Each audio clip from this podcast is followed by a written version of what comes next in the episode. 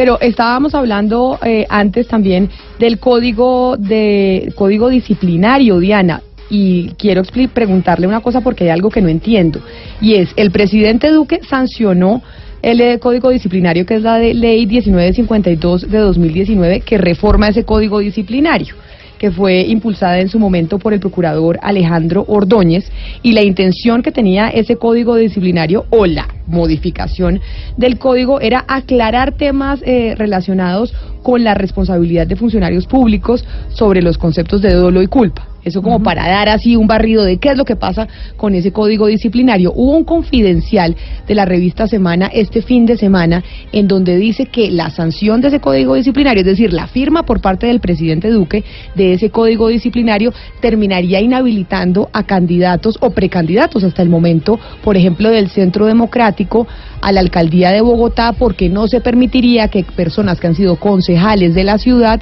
aspiren a ser eh, candidatos a una alcaldía o gobernación. Así es. Entonces nos llamó muchísimo la atención porque eh, tal como lo tituló Semana Pánico Electoral, hay pánico electoral. Sí, y básicamente hay pánico electoral porque yo en realidad no sé de interpretaciones de leyes, pero yo sí creo que está un poco errado ese, ese secreto o ese confidencial, básicamente, Camila, porque eso abriría la puerta a que todos los concejales de este país, si se quieren reelegir, tengan que renunciar un año antes y eso sería absolutamente ilógico. Pero además, Hugo Mario, en Cali creo que hay una integrante del Centro Democrático, Juanita Cataño, si no me, si no me equivoco, que está súper preocupada y furiosa con ese tema porque ella es concejal y tiene aspiraciones a la gobernación del Valle del Cauca. Sí, pero hay varios, hay varios. Para el, para el, eh, eh, para el tema de gobernación serían Juanita Cataño y Julio César eh, García, dos diputados del Centro Democrático que estarían aspirando a ese cargo y que estarían inhabilitados de acuerdo al confidencial que menciona Diana. Y en el caso de Alcaldía de Cali, hay un concejal también del Centro Democrático, Roberto Rodríguez, y uno de, de, Cambio Radical, Diego Sardi de Lima, que estarían, que están aspirando a la alcaldía y que también querían por fuera de la contienda si es cierto lo del confidencial pero además ha habido todo un revuelo porque salió el confidencial en la revista Semana, estuvieron en el 1, 2, 3 discutiendo el tema, City TV también habló al respecto, ya el Partido Conservador ayer envió una comunicación y le pidió a la ministra del Interior, Nancy Patricia Gutiérrez, pues que aclare específicamente este tema de la, del régimen de inhabilidades para autoridades locales, porque se vienen las elecciones en nueve meses y muchos concejales, diputados tienen intención y aspiraciones a alcaldías y gobernaciones, pero por esa razón decidimos eh, llamar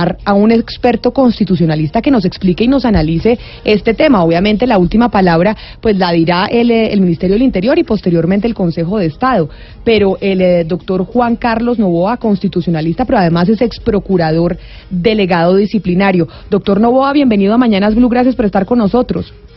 Muchas gracias, Camila. Buenos días para, para ti y para toda la audiencia. Mire, y como lo titulaba semana, eh, semana Pánico Electoral, y pánico electoral en el país entero, porque obviamente concejales, diputados quieren aspirar a las, a las gobernaciones, a las alcaldías, y después de la firma de este código disciplinario, con esta modificación, pues hay algunos que han interpretado que entonces hay inhabilidades. ¿Es así o no es así?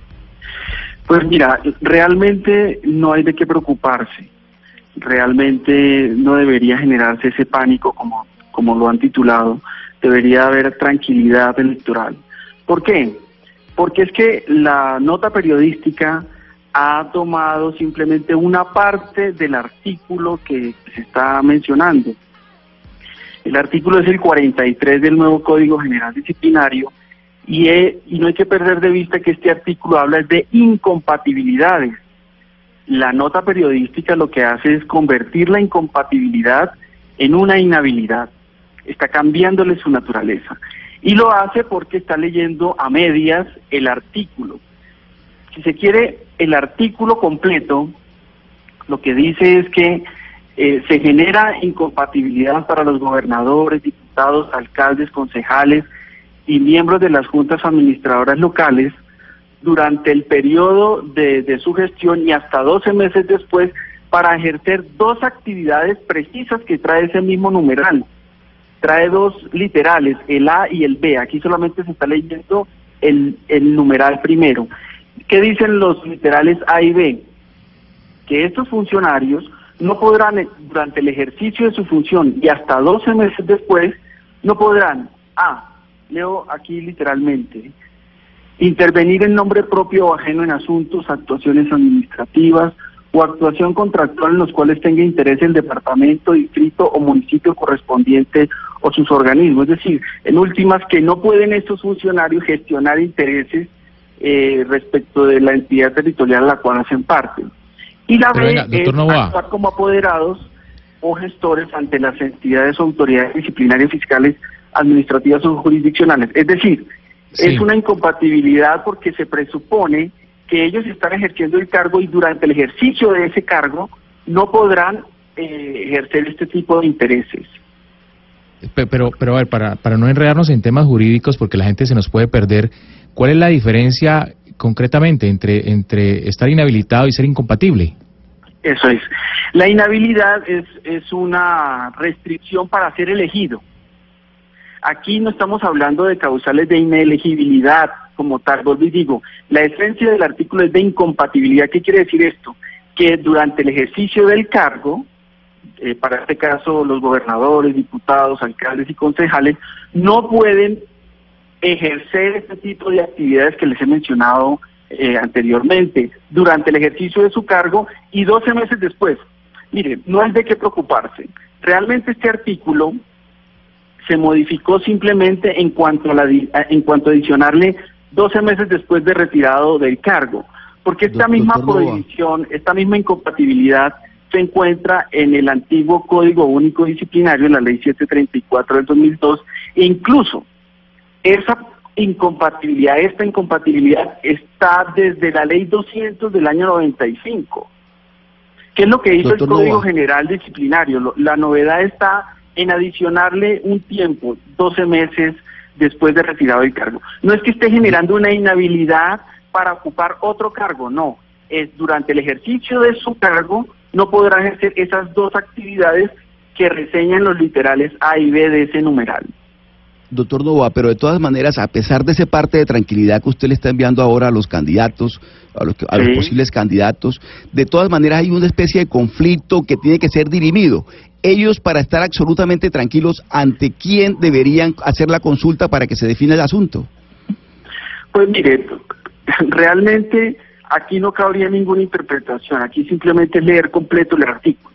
Aquí no hay que interpretar, sino que es entenderlo bien. Ese es el, el, primer punto que quiero dejar en claro. Ahora, si hay duda sobre, sobre lo que estamos diciendo, pues aquí el órgano competente para emitir un concepto sobre el asunto es el Consejo de Estado en su sala de consulta, que lo puede hacer, como, como escuchaba hace un momento, Camila lo decía, que el Ministerio del Interior le va a pedir a la sala de consulta del Consejo de Estado que esclarezca la naturaleza. Por eso está, estoy casi que anticipándome a lo que pueda responder el Consejo de Estado, diciéndoles que el Consejo de Estado va a decir, mire, aquí estamos hablando de incompatibilidad no estamos hablando de inhabilidades. Sí. Es decir, incluso no hay que perder de vista el epígrafe de ese artículo 43. Mire cómo empieza, dice otras incompatibilidades, no está hablando nunca de inhabilidades, que es en lo que ha querido tornar la nota periodística y algunos medios esta incompatibilidad. Eh, abogado, o sea, básicamente lo que hablábamos al comienzo da lugar a pensar que básicamente una incompatibilidad se expresa y ahí la expresa en tres puntos. Entonces lo que está diciendo esa norma es básicamente que los gobernadores y los alcaldes y los concejales y demás no pueden uno, intervenir en, en licitaciones, por ejemplo. Dos, no pueden litigar a favor eh, de, exacto, de algo del Estado. Y tres, no pueden comprar bienes de la administración pública, bienes del Estado, en esas tres. Pero en ningún momento dice... Eso ya venía, eso ya venía desde el código anterior. Pero Lo único que está haciendo este código es aumentarle el tiempo de la incompatibilidad. A 12 meses a 12 meses más después de retirado, porque eso es coherente con otra norma que trae el Código General Disciplinario, que se convirtió en falta gravísima en el artículo 56, eh, que ningún funcionario público puede, luego de salir de su cargo, prestarle servicios a las entidades sobre las cuales se ejerció control. La famosa... Puerta giratoria. Puerta giratoria.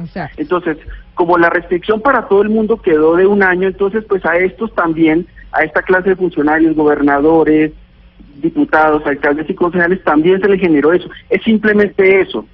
Y vuelvo y digo, no hay que perder de vista la naturaleza de la prohibición que estamos leyendo, que es de incompatibilidad, que tú lo has dicho muy bien.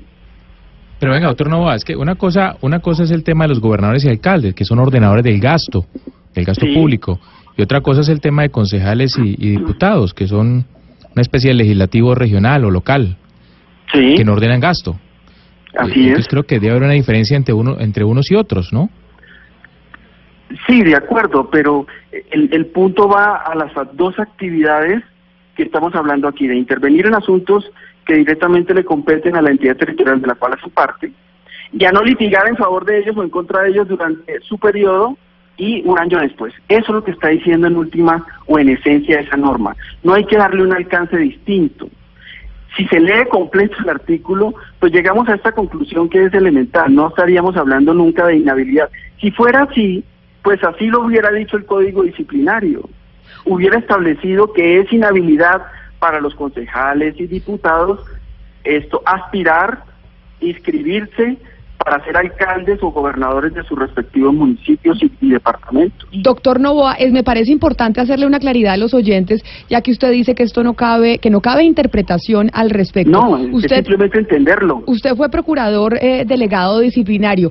Este, esta, digamos, este cambio que se le hizo o esta reforma que se le hizo al código disciplinario que sanciona el presidente Duque, usted hizo parte del equipo que redactó la norma y que redactó esa, esa modificación del código disciplinario, ¿o me equivoco?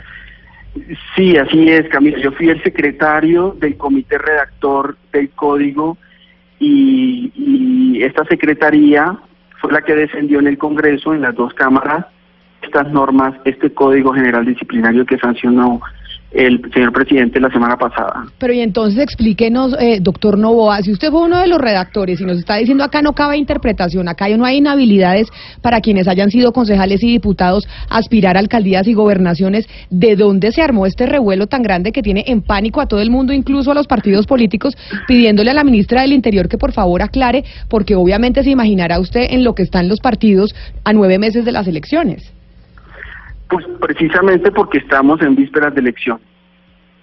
Y creo yo, pues en esto no soy experto, pero supongo yo que esto se utilizará por los que están aspirando precisamente a las próximas elecciones.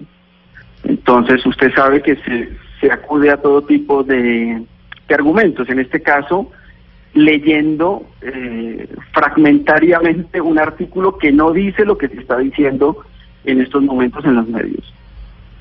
Pues doctor Juan Carlos Novoa, nos deja usted clarísimo el tema. No hay, no hay interpretación que valga. Aquí no hay inhabilidad, aquí los concejales y los diputados se pueden seguir lanzando a las gobernaciones y a las alcaldías, pero además no se habla de nada retroactivo, porque hoy, por ejemplo, en algún momento al concejal Diego Molano de Bogotá diciendo que, pues, si esto llegase a se, se aplicara es a futuro y no retroactivo, acá tampoco es a futuro, es decir, siempre los concejales... O sea, los concejales. que no hay inhabilidad. O sea, en, en, Colombia los concejales y los diputados van a poder seguir lanzándose alcaldías y gobernaciones sin tener que renunciar. Y su coscorrón al que redactó ese, ese, confidencial de semana. El confidencial, no, la norma, el confidencial. No, el confidencial, exactamente, porque es que de verdad uno la lee. Yo, yo no soy abogada, yo soy periodista, pero cuando yo la leí yo dije, pero ¿dónde dice elección popular? En ningún lado en el artículo que además mencionan, porque uno va y lo busca y uno dice, muestra a ver dónde dice, en ningún lado dice elección popular, Camila. Uno dice, ¿de dónde sacaron esto? ¿Para qué? No, ¿y para qué lo sacaron? Es que, miren el, confidencial, escúchenme, miren que el confidencial cuando hablan de pánico electoral simplemente leen la primera parte del artículo. Claro, si uno lee de esa manera, de manera incompleta el artículo, pues daría a entender o daría o se prestaría para inclusive interpretación. Pero si se lee completo, no hay lugar a interpretación alguna. Mm. No, pero además si nos lo dice uno de los redactores, pues ya quedamos tranquilos. Es que por eso lo llamamos a usted, doctor Nova, para tener claro y que estén tranquilos allá en el en el Valle del Cauca, en Antioquia, en todas las regiones, en Bogotá, los, los, diputados y los, y los y los concejales que se quieren lanzar, Hugo Mario. Pero pero venga, Camila, no, no sería bueno, es que muchos celebraron porque consideran que, que realmente en una campaña política los concejales y los eh, diputados que son candidatos llevan cierta ventaja porque tienen que resolver temas eh, concernientes a su ciudad o su departamento. ¿No sería bueno que, a futuro, doctor Novoa, se pensara una norma que, que obligara a esos concejales y diputados a renunciar con 12 meses de anticipación? Bueno, eso tendría que valorarlo el Congreso, ¿no?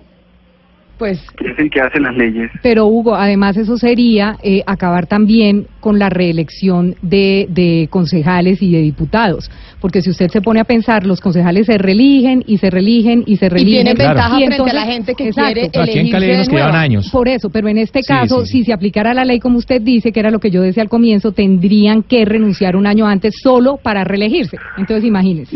Doctor Juan Carlos Novoa, ex procurador delegado disciplinario, pero además constitucionalista, ¿usted creo, creo que le ha dado un alivio a todos los que estaban intentando aspirar a alcaldías y gobernaciones, que acá no cabe la interpretación. Acá esta gente sí puede lanzarse tranquilamente y no hay inhabilidades que valgan en este momento. Muchas gracias por estar eh, con nosotros en Mañanas Blue y haber sido tan claro. A ustedes, un gusto.